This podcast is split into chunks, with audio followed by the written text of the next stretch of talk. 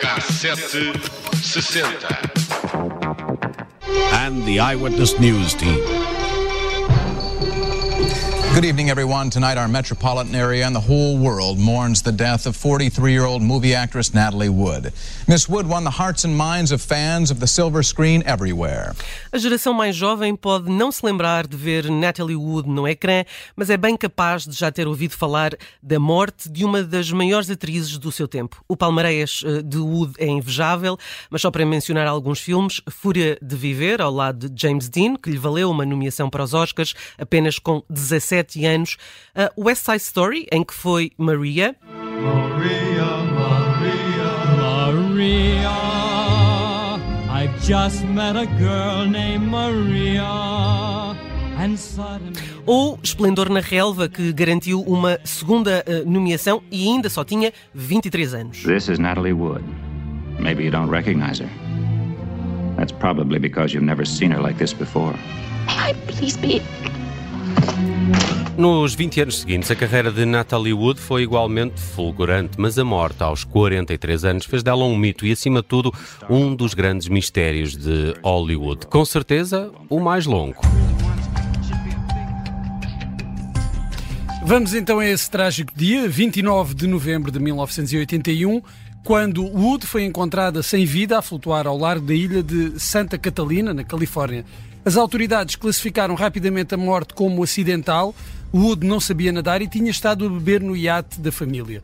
Esse fim de semana foi passado com o marido, o ator Robert Wagner, e Christopher Walken, com quem contracenava no filme Projeto Brainstorming. Na autópsia, os níveis de álcool no sangue e as marcas no corpo eram consistentes com a ideia de que o Wood tinha caído do barco enquanto estava a tentar prender um bote de borracha. Mas durante anos houve especulação nos jornais, programas de televisão e até livros sobre se Natalie Wood poderia ter sido vítima de um homicídio.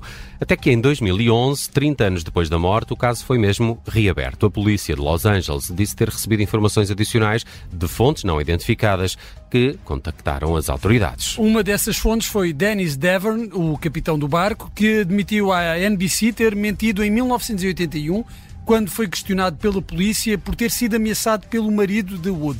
E que nessa noite Wagner e Wood tinham tido uma discussão. Um casal que estava num barco próximo veio pela primeira vez corroborar essa história. Decorrente desta investigação, em 2013, a causa da morte mudou de afogamento acidental para afogamento e outros fatores indeterminados. O novo relatório do médico legista determinou que os hematomas encontrados nos braços e joelhos, além de um arranhão no pescoço, afinal podiam ser prova de que o tinha sido agredida antes de se afogar.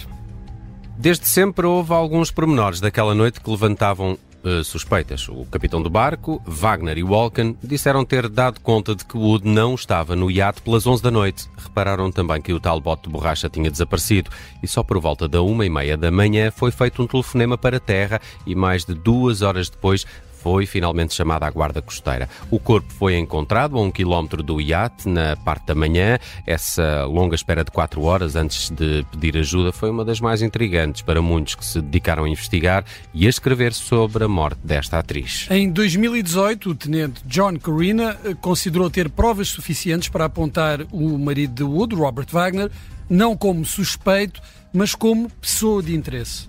As we've investigated the case over the last six years, I think he's more of a person of interest now. We know now that he was the last person to be with Natalie before she disappeared.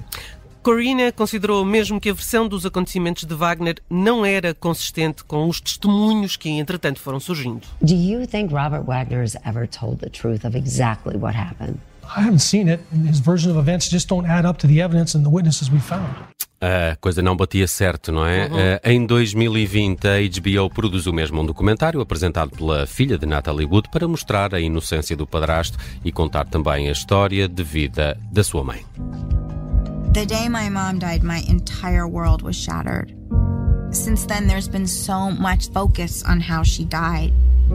that it's overshadowed who she was as a person. A versão da família, apresentada como a oficial no documentário, é de que o Wood caiu do barco e se afogou, e nunca saberemos realmente o que terá acontecido naquela noite.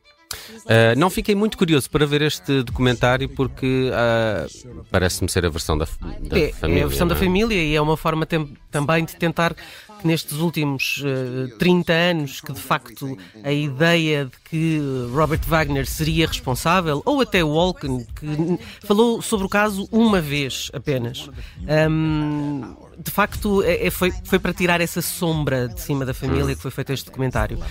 Dito isto, o documentário é eh, interessante, sobretudo sobre, lá está, a vida dela. a vida, pois, ah, eu gostei. a- a Há- forma há como essa ela era- tentativa de pronto, Correr- sim, a- arrumar a o assunto sim. e dizer mais ou menos o que é que se passou, eh, pelo menos na versão da família.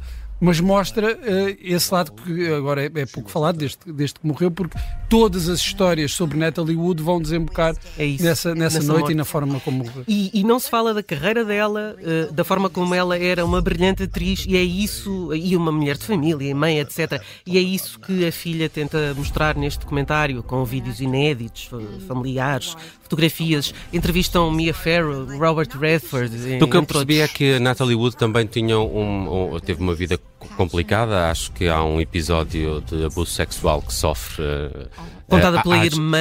Às mãos dos estúdios de Hollywood. eh, Sim, a irmã Chateau diz que foi com Kirk Douglas. Uh, sim, e mais tarde foi também uh, essa versão veio a público de que teria sido Kirk Douglas uh, a abusar sexualmente de Natalie Wood. O que é facto é que ela uh, poderia saber muitos uh, podres de Hollywood uh, também há essa, há essa uh, versão. Na altura arranjaram um casamento fictício, a produtora, eu creio que era Universal, com um ator que eh, era gay, eh, na altura estava no armário, mas Não, para- era o Robert eh, era o Wagner. Tab, era o Tab Hunter. Foi no meio, foi um, um- um casamento no Exatamente. meio, porque ela casou duas vezes com Robert Wagner. O Robert Wagner, que eh, também era agenciado pelo Henry Wilson, que era o agente da maior parte das estrelas masculinas, Uhum. como Rock Hudson, que eram gays, mas ninguém podia saber que eram gays. Esta é uma história de 1981 trazida aqui pela Judite França. Na música, dizer só que 81 fica marcado pela chegada da synth pop. É um género bem presente naquela que foi a segunda canção mais vendida em todo o mundo em 1981 e a recordista em Inglaterra. Tainted Love dos Soft, dos Soft Cell é, no entanto, uma versão original data de 64. Foi popularizado por Gloria Jones, mas foi na versão dos Soft Cell que alcançou grande êxito.